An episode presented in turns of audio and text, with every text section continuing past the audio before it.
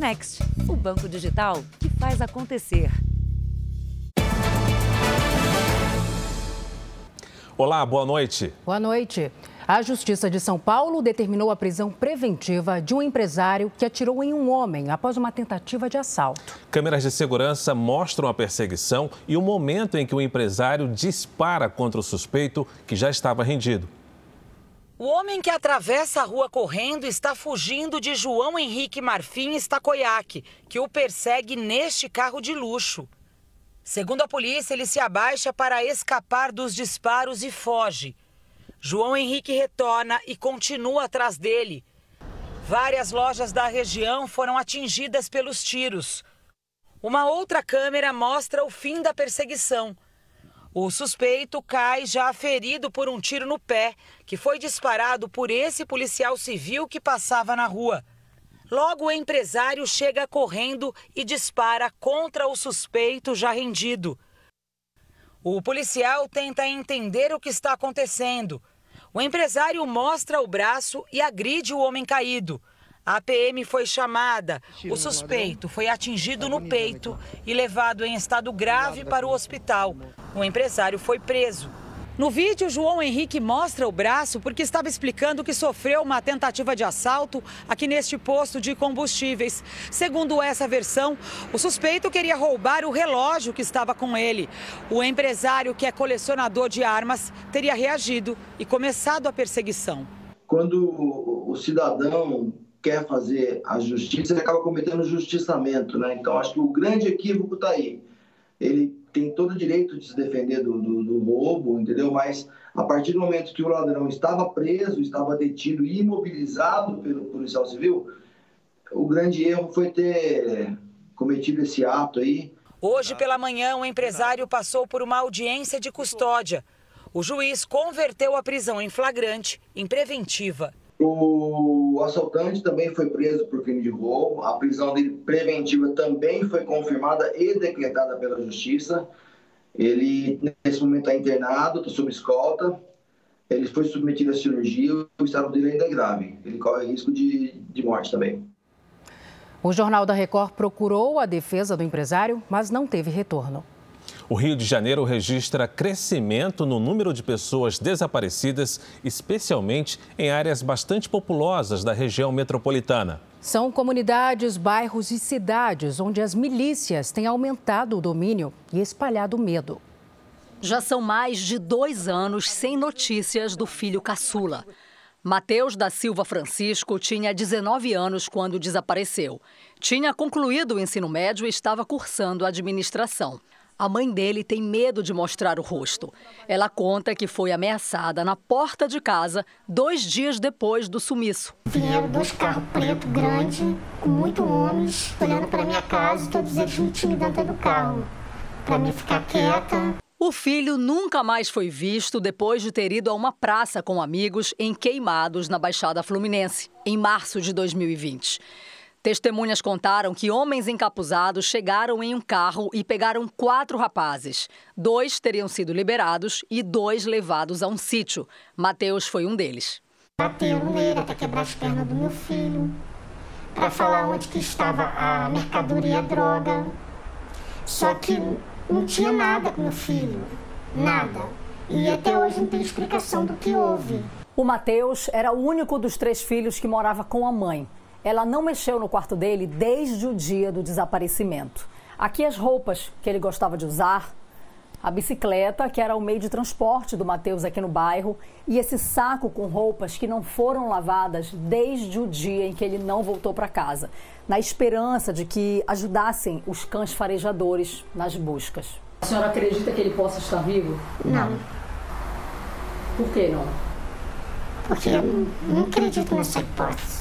O Mateus faz parte de uma estatística que vem crescendo no Rio. Um levantamento feito pelo Jornal da Record mostra que, de janeiro a julho deste ano, foram registrados 865 desaparecimentos só na Baixada Fluminense, uma média de quatro pessoas por dia. Um aumento de 27% em relação ao mesmo período do ano passado. Casos que têm relação com as milícias atuantes no Rio de Janeiro. Na zona oeste da capital fluminense, outra área com domínio de grupos paramilitares, o aumento no número de notificações de desaparecidos foi de 20% entre 2022 e 2021. Quando a milícia tem a intenção de dar o um recado, ela não escolhe hora nem local. Ela faz. Quando ela quer ocultar para dificultar a investigação, ela utiliza a estratégia de do desaparecimento. Pega, sequestra aí dá os seus destinos. Há duas semanas, Matheus Silva, de 21 anos, Adriel Andrade Bastos, de 24, Douglas de Paula Pamplona, de 22 anos e Jonathan Aleph Gomes, de 29 anos, foram sequestrados em Nova Iguaçu depois de embarcar num carro de aplicativo. Os corpos de dois deles foram encontrados num rio no interior do município. As buscas pelos outros jovens continuam. Veja agora outros destaques do dia. Delegado federal morre durante operação com tiro disparado pela própria polícia. O drama dos cubanos resgatados à deriva por navios de cruzeiro. Preço médio da gasolina cai pela nona semana seguida. E o dia de campanha dos candidatos à presidência.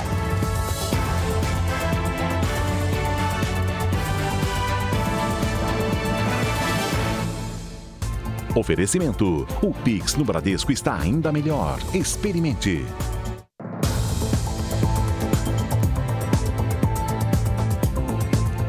A Justiça aceitou a denúncia do Ministério Público e manteve a prisão preventiva do modelo Bruno Krupp. Ele é acusado de atropelar e matar um adolescente na Barra da Tijuca, no Rio de Janeiro. O modelo e influenciador Bruno Krupp se tornou réu pela morte do adolescente João Gabriel Cardim, de 16 anos. Ele foi denunciado pelo Ministério Público por homicídio com dolo eventual quando se assume o risco de matar. Apesar dele não ter a intenção de matar, ele assume o risco.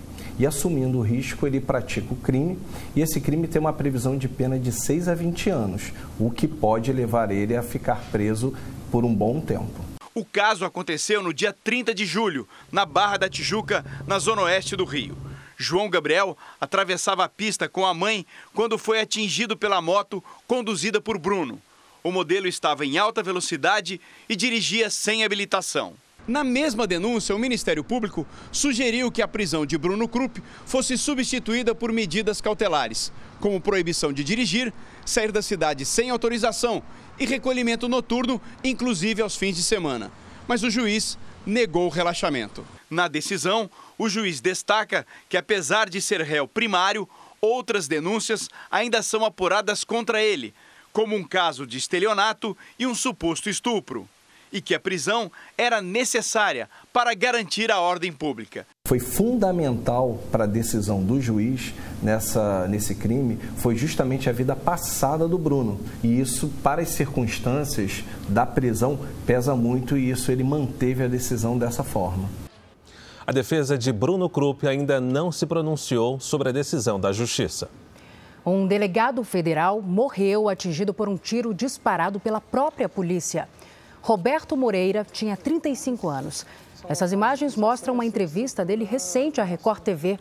No acidente que causou a morte do policial, a equipe dele estava em ação contra crimes ambientais em Aripuanã, Mato Grosso. Os policiais dispararam contra um caminhoneiro que desobedeceu às ordens de parar. Um dos disparos ricocheteou e atingiu o delegado. Os três policiais militares supostamente envolvidos na morte de um estudante de 18 anos no Rio Grande do Sul foram ouvidos hoje pela Polícia Civil. Gabriel Marques Cavalheiro desapareceu há 15 dias, depois de ser abordado por uma equipe da Polícia Militar. O corpo dele foi encontrado em um açude. Os depoimentos aconteceram na sede da Polícia Civil em Porto Alegre. Os soldados Raul Veras Pedroso e Kleber Renato Ramos e o segundo sargento Arleu Júnior Cardoso foram presos preventivamente na semana passada. Os primeiros depoimentos deles foram marcados por contradições em relação ao que foi registrado num boletim de ocorrência, o que justificou a convocação de hoje para esclarecer os fatos, a partir de novos elementos da investigação. Imagens gravadas por testemunhas registraram o momento em que Gabriel foi algemado para ser colocado dentro da viatura. A brigada militar foi chamada porque o jovem estaria alcoolizado e teria se enganado de endereço ao tentar encontrar algumas amigas. O corpo de Gabriel foi encontrado em um açude e, segundo a perícia, ficou submerso por pelo menos cinco dias. Suspeitos negam envolvimento na morte e dizem que liberaram o jovem depois da abordagem. A Polícia Civil acredita que se trata de um homicídio doloso. Nós não toleramos desvios de conduta.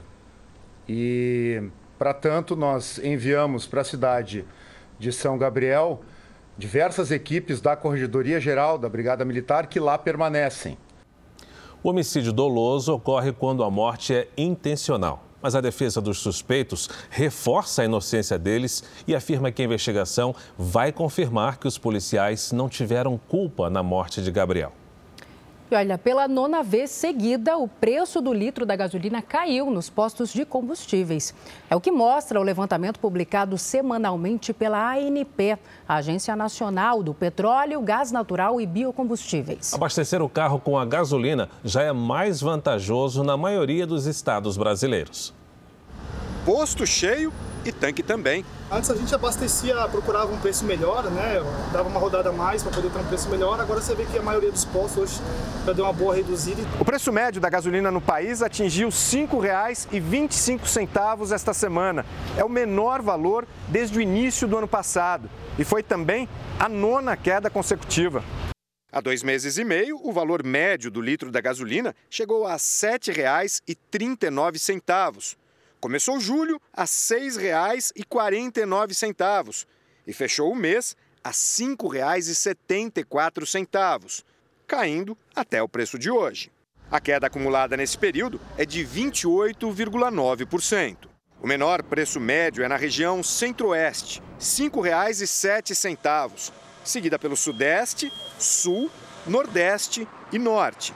Segundo a Agência Nacional do Petróleo, o preço mais barato foi encontrado em Francisco Beltrão, no Paraná, e o mais caro em Tefé, no Amazonas.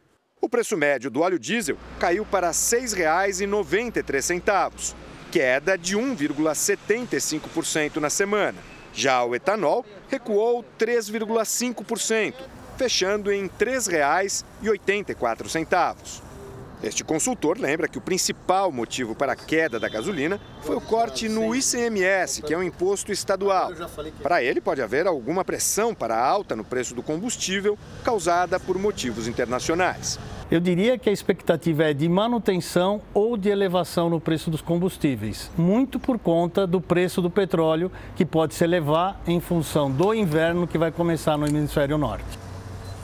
Nos Estados Unidos, empresas responsáveis pelo derramamento de óleo no litoral da Califórnia vão pagar multa equivalente a 65 milhões de reais. Mais de 95 mil litros de petróleo vazaram em outubro do ano passado nas praias do estado da Califórnia. Três empresas se declararam culpadas pela poluição ambiental e fizeram um acordo com o governo americano. Além da multa, serão obrigadas a instalar um sistema de detecção de vazamentos e aumentar as inspeções nos oleodutos. E na Argentina, a polícia apreendeu uma, uma tonelada e 600 quilos de cocaína dentro de sacos de ração animal. A apreensão na cidade de Rosário foi confirmada ontem pelas autoridades do país. A carga seria levada para Dubai, nos Emirados Árabes Unidos. Doze pessoas foram detidas na operação. De acordo com a Polícia Federal Argentina, a droga foi avaliada em 300 milhões de reais. Veja a seguir: o Instituto IPEA diz que o desemprego no Brasil é o menor em sete anos. E ainda hoje, o desespero dos cubanos que tentam fugir da ilha comunista.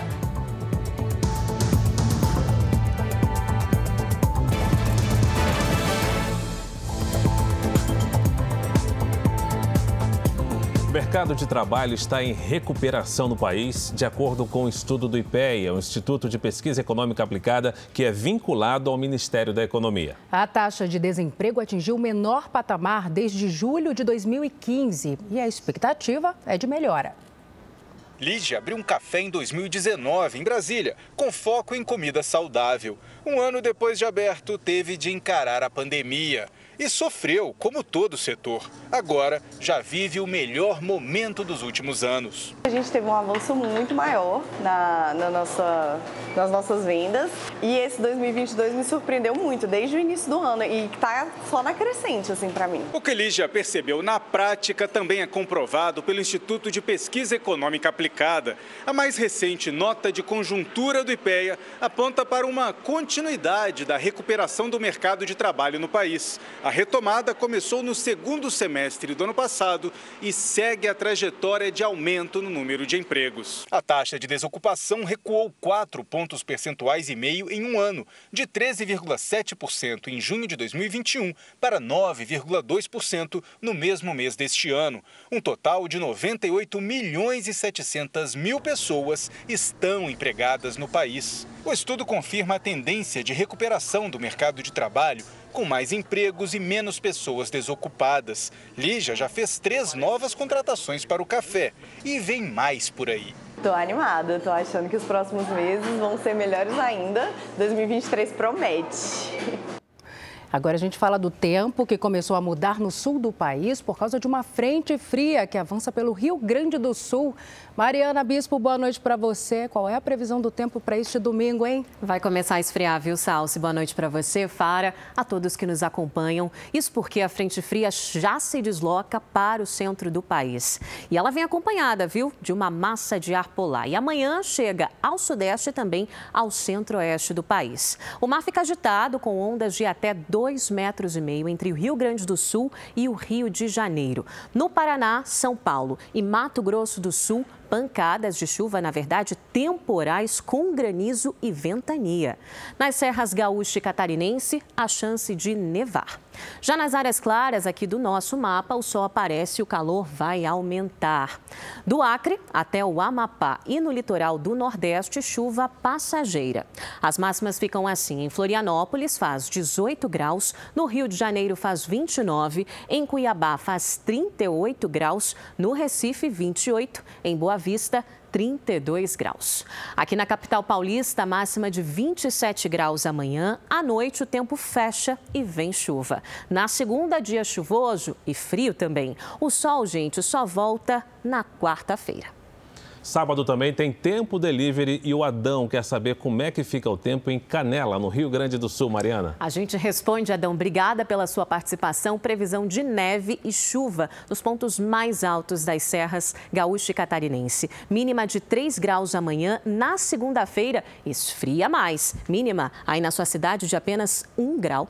Agora de Itaguaí, no interior de São Paulo, a previsão para Mariângela. Perfeito, Mariângela, obrigada também pela participação. Amanhã, antes da chuva, faz 32 graus. Na segunda e na terça, o sol aparece, mas não esquenta. Bom, participe também do nosso Tempo Delivery pelas redes sociais. É só mandar uma mensagem com a nossa hashtag você no JR, que a gente responde. Tchau, tchau. Bom domingo. Obrigado, Mari. Bom domingo para nós, Mari. Veja ainda hoje por que Monique Medeiros, acusada de matar o filho, vai responder ao processo em liberdade. E também, indígena que era o último representante de seu povo é encontrado morto pela FUNAI.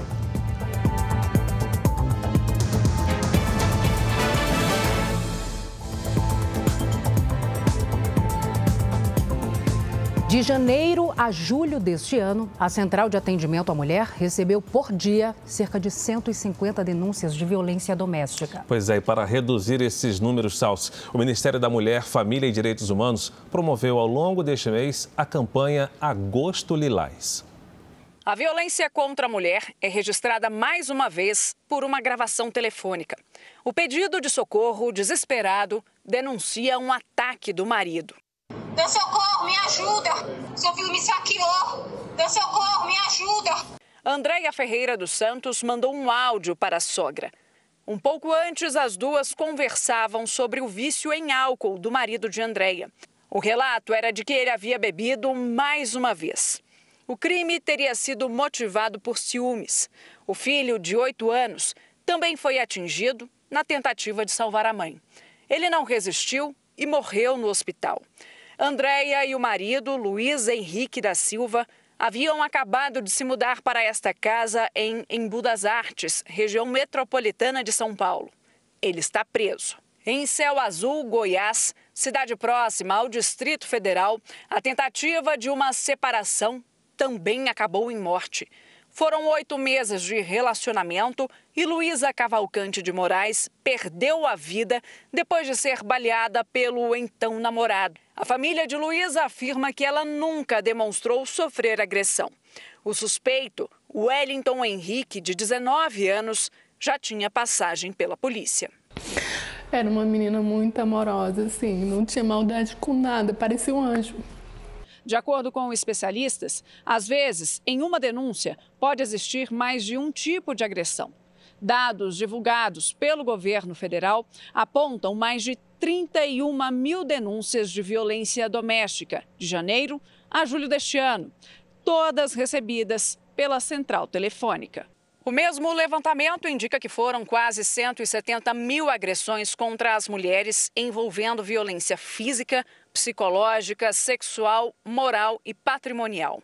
São Paulo, Rio de Janeiro, Minas Gerais, Bahia e Rio Grande do Sul foram os estados com mais denúncias. O Ministério da Mulher, Família e dos Direitos Humanos promoveu durante todo o mês a campanha Agosto Lilás para tentar reduzir esses números. Observe aquela vizinha que ela está tendo um comportamento diferente, aquela colega de trabalho, um familiar, porque enfrentar a violência contra a mulher não é papel só do governo federal, é de toda a sociedade. Vamos acompanhar agora os destaques do Domingo Espetacular. Luxo, ostentação, dinheiro e violência. Uma investigação inédita revela quem são as famílias brasileiras que disputam entre si o controle do tráfico de drogas na fronteira com o Paraguai. Os detalhes de um atendimento de emergência que virou caso de polícia. A mulher do cantor sertanejo George Henrique acusa um motorista de uma ambulância de assédio sexual. O corpo é de super-herói. E o segredo do Fernando para manter essa forma física está na dieta, à base de ovos. Mas a quantidade que ele come por dia vai te surpreender. Vamos parar de falar e vamos treinar um pouquinho? Ela só tem 18 anos, foi criada numa fazenda e já é a cantora mais ouvida do Brasil. Uma conversa especial com o sucesso do momento, Ana Castela. Se não gostar. É no Domingo Espetacular. Logo depois do Canta Comigo Tim. Veja ainda nesta edição os detalhes da investigação da suposta agressão a crianças numa escola de São Paulo. E também a curiosidade em torno da mansão que será leiloada no litoral paulista por 23 milhões de reais.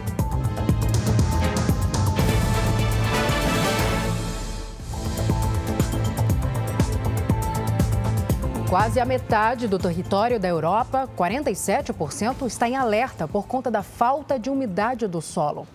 De acordo com a Comissão Europeia, o continente enfrenta a pior seca em 500 anos. Os baixos níveis da água prejudicam o transporte de cargas pelos rios. Além disso, a onda de calor pode reduzir em até 16% as safras de grãos, como o milho, o girassol e a soja. Já no Paquistão, inundações repentinas provocaram a morte de mais de 980 pessoas desde junho. O país decretou estado de emergência. As enchentes afetaram mais de 33 milhões de pessoas. O primeiro-ministro do país sobrevoou as áreas atingidas e distribuiu suprimentos. O governo intensificou as operações de resgate aos moradores ilhados. Aqui no Brasil, em Rondônia, o alto número de queimadas encobriu de fumaça o céu da capital, Porto Velho. Apenas nos 15 primeiros dias de agosto foram registrados 267 focos de queimadas na cidade. Os incêndios deixaram rastro de fumaça e reduziram a qualidade do ar. Segundo os especialistas, ontem o ar respirado em Porto Velho podia ser comparado aos das cidades mais poluídas do mundo. O indígena conhecido como Índio Tanaru ou Índio do Buraco, que vivia isolado há quase 30 anos em Rondônia, foi encontrado morto pela Fundação Nacional do Índio na última terça-feira. A informação foi confirmada pela FUNAI na tarde deste sábado. Não há sinais de violência na palhoça em que o indígena morreu e as causas da morte ainda serão conhecidas. Ele tinha etnia desconhecida e se tornou famoso por ser o último representante de sua comunidade. Os outros remanescentes do povo do Índio Tanaru foram mortos por fazendeiros há três décadas. E começou hoje em Brasília a visitação pública ao coração do imperador Dom Pedro I. A exposição ficará aberta no Palácio do Itamaraty neste final de semana e também no próximo. O coração, conservado há 187 anos, está no Brasil desde a última segunda-feira, para a comemoração dos 200 anos da independência. A exposição também exibe objetos, documentos e explicações sobre a história do Brasil. O Jornal da Record faz uma pausa para o horário eleitoral. Nós voltaremos logo em seguida com mais JR.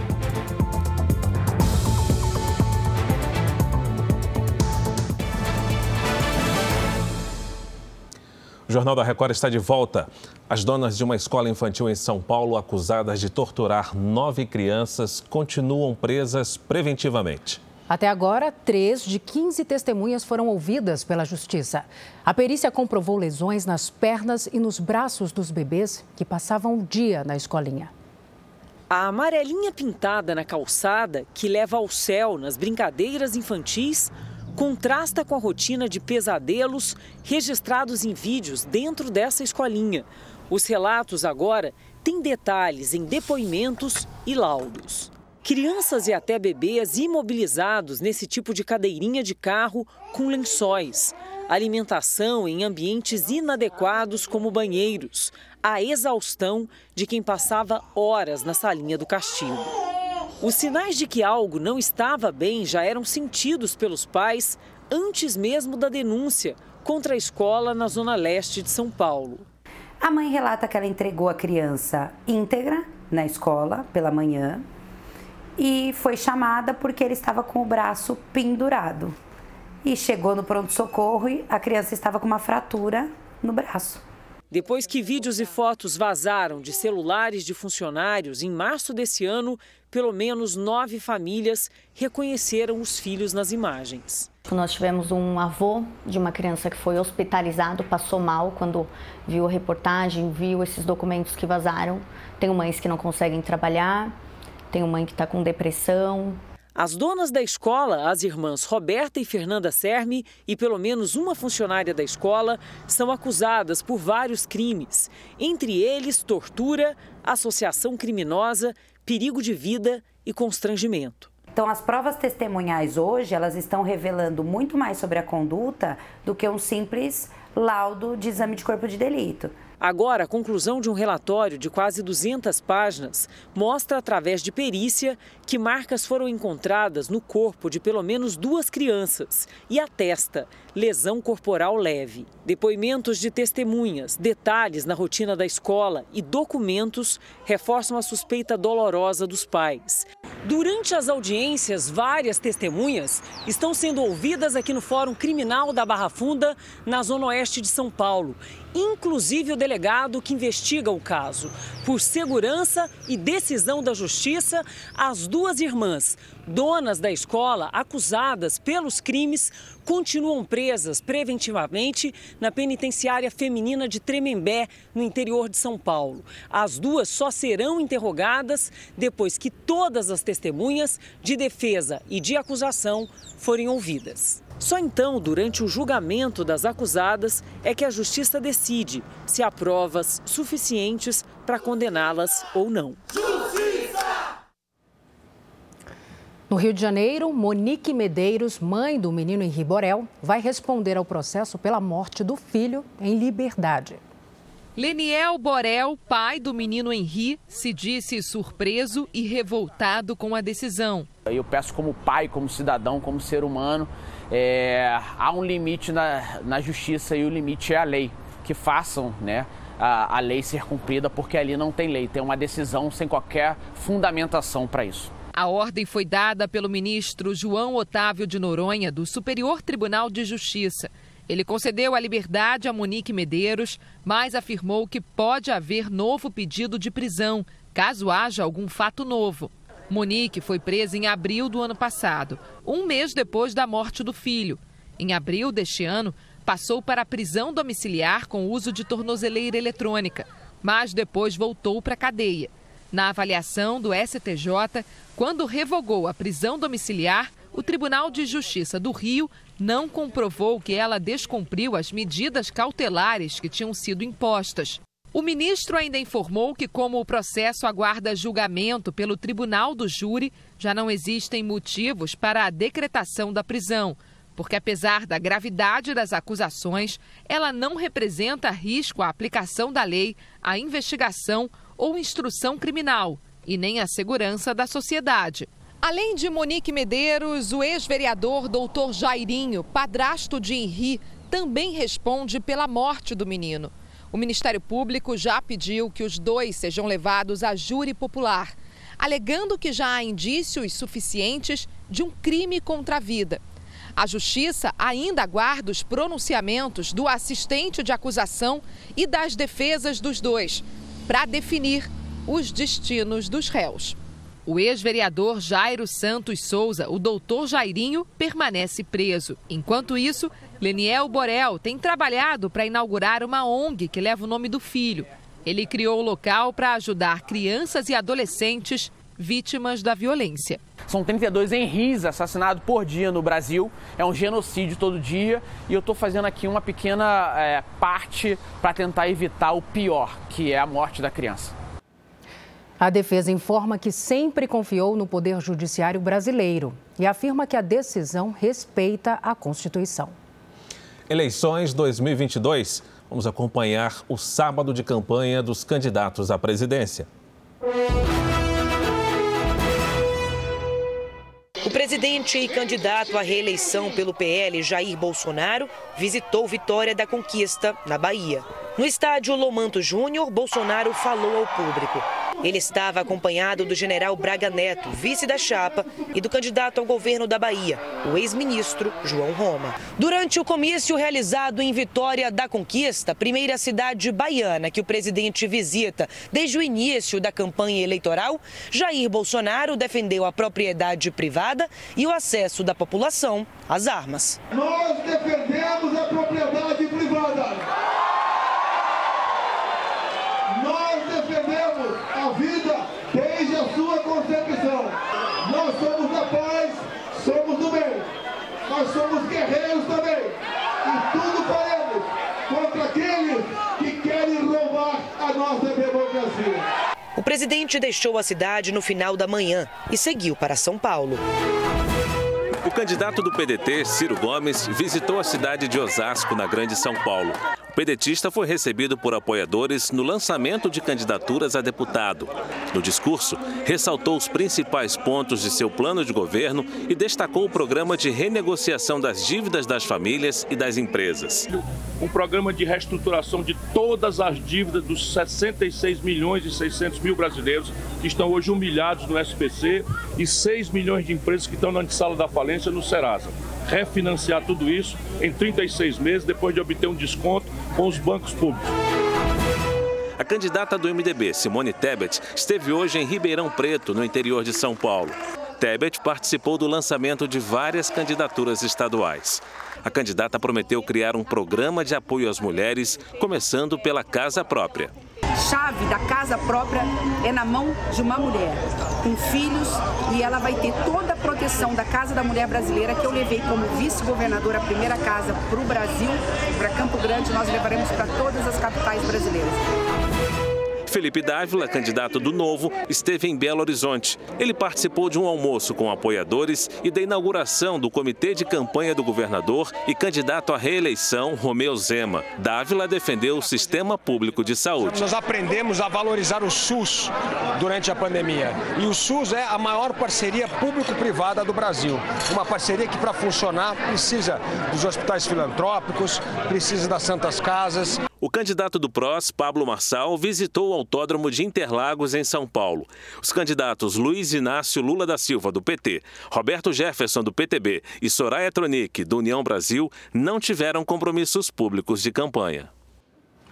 Em todo o país, diversos municípios estão suspendendo a aplicação da vacina contra a Covid-19 em crianças de 3 e 4 anos por falta da Coronavac. E segundo o Ministério da Saúde, a previsão é que os imunizantes estejam disponíveis no mês que vem.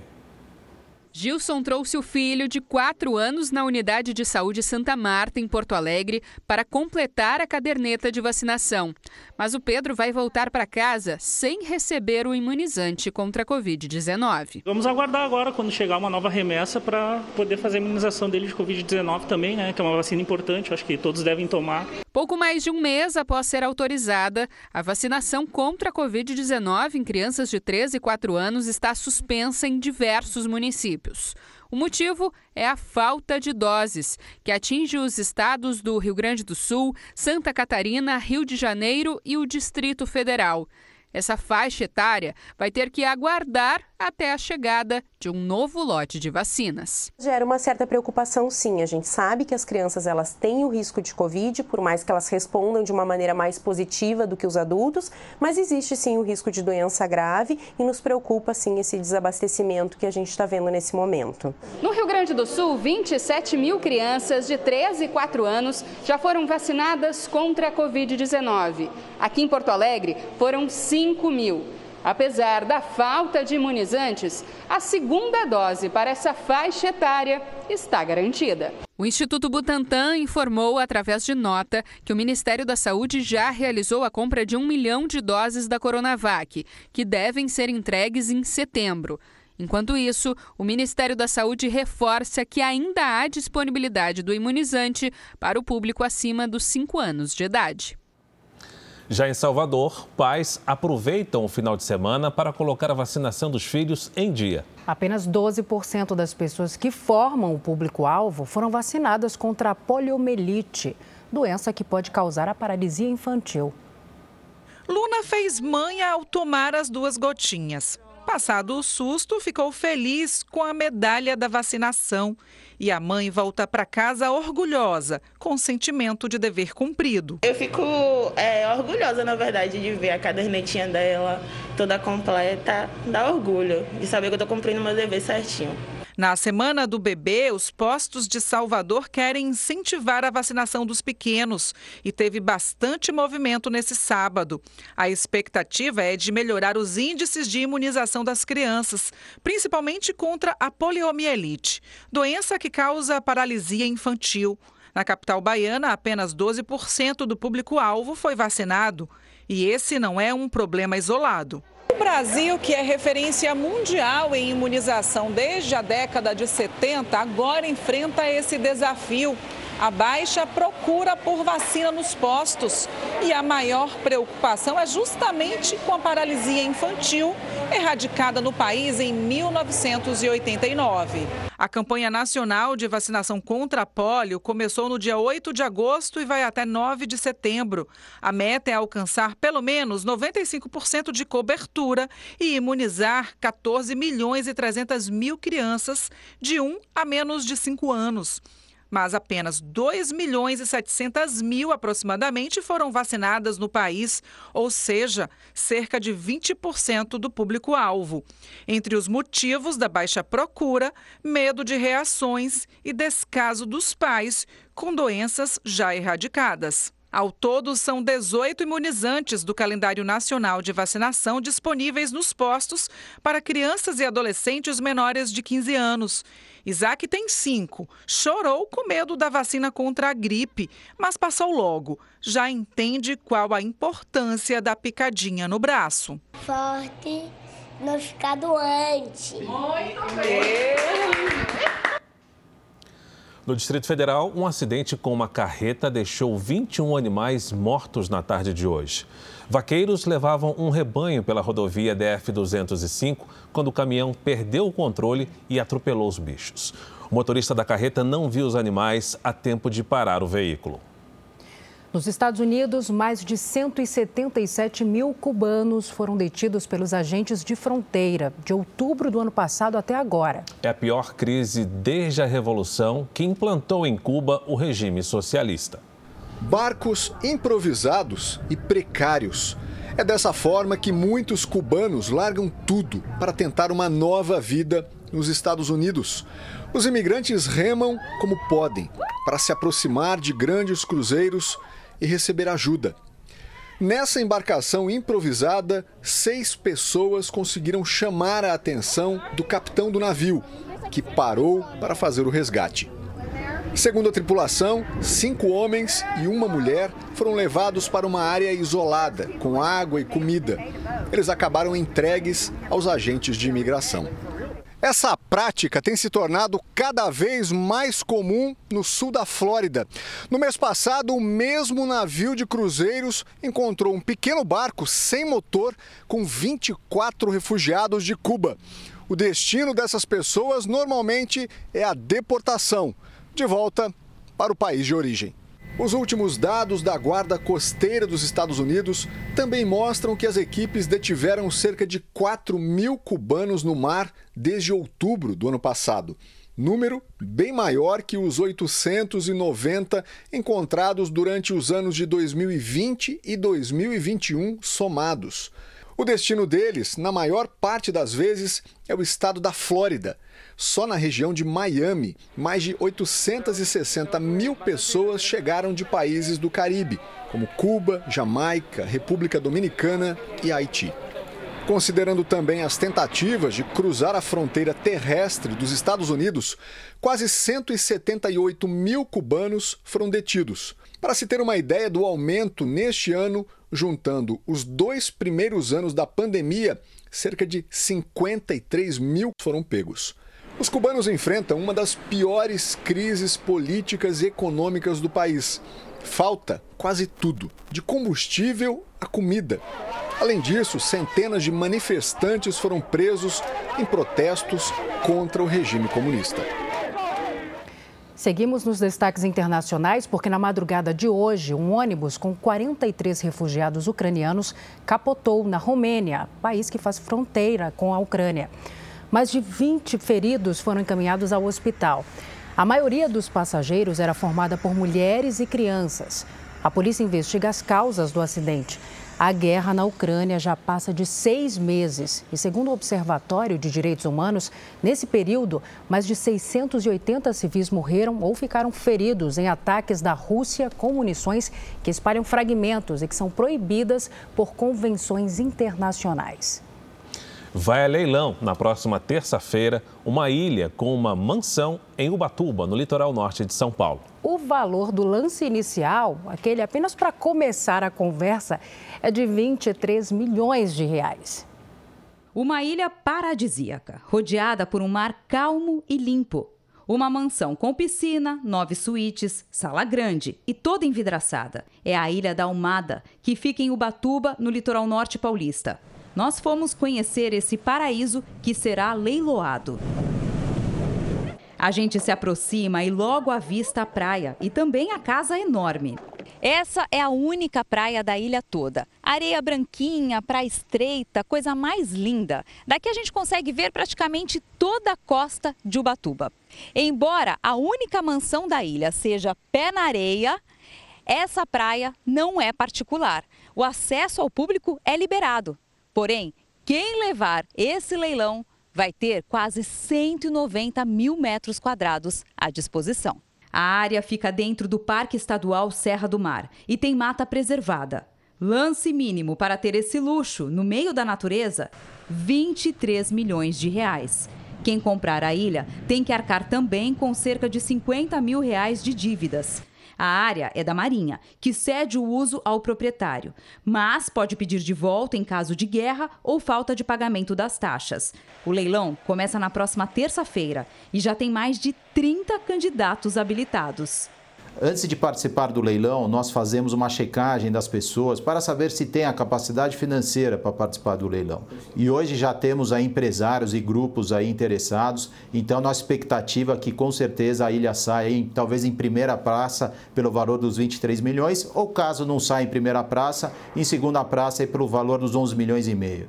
Já que estamos na ilha, tentamos conhecer a mansão. Falamos com um funcionário que limpa a piscina. Só até aqui. Só até aqui.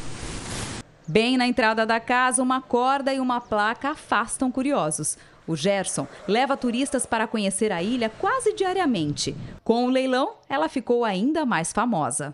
A ilha é super bem indicada, bem procurada. Em termos de praia, nunca será proibida desembarcar e, e o passeio sempre continua. Para a gente e para alguns turistas, resta admirar o imóvel de longe e aproveitar a praia sem ter que gastar milhões de reais. É muito bonito, né? Queria entrar para a gente poder ver, né, os quartos. É linda, né? Linda, maravilhosa. Compraria? Sim, sim, se eu fosse bem rica. Você compraria? luxo, hein? Se eu pudesse, né? O Jornal da Record termina aqui. A edição de hoje na íntegra e também a nossa versão em podcast estão no Play Plus e em todas as nossas plataformas digitais. Fique agora com os melhores momentos da temporada inédita da série Reis. Uma ótima noite para você. Excelente noite.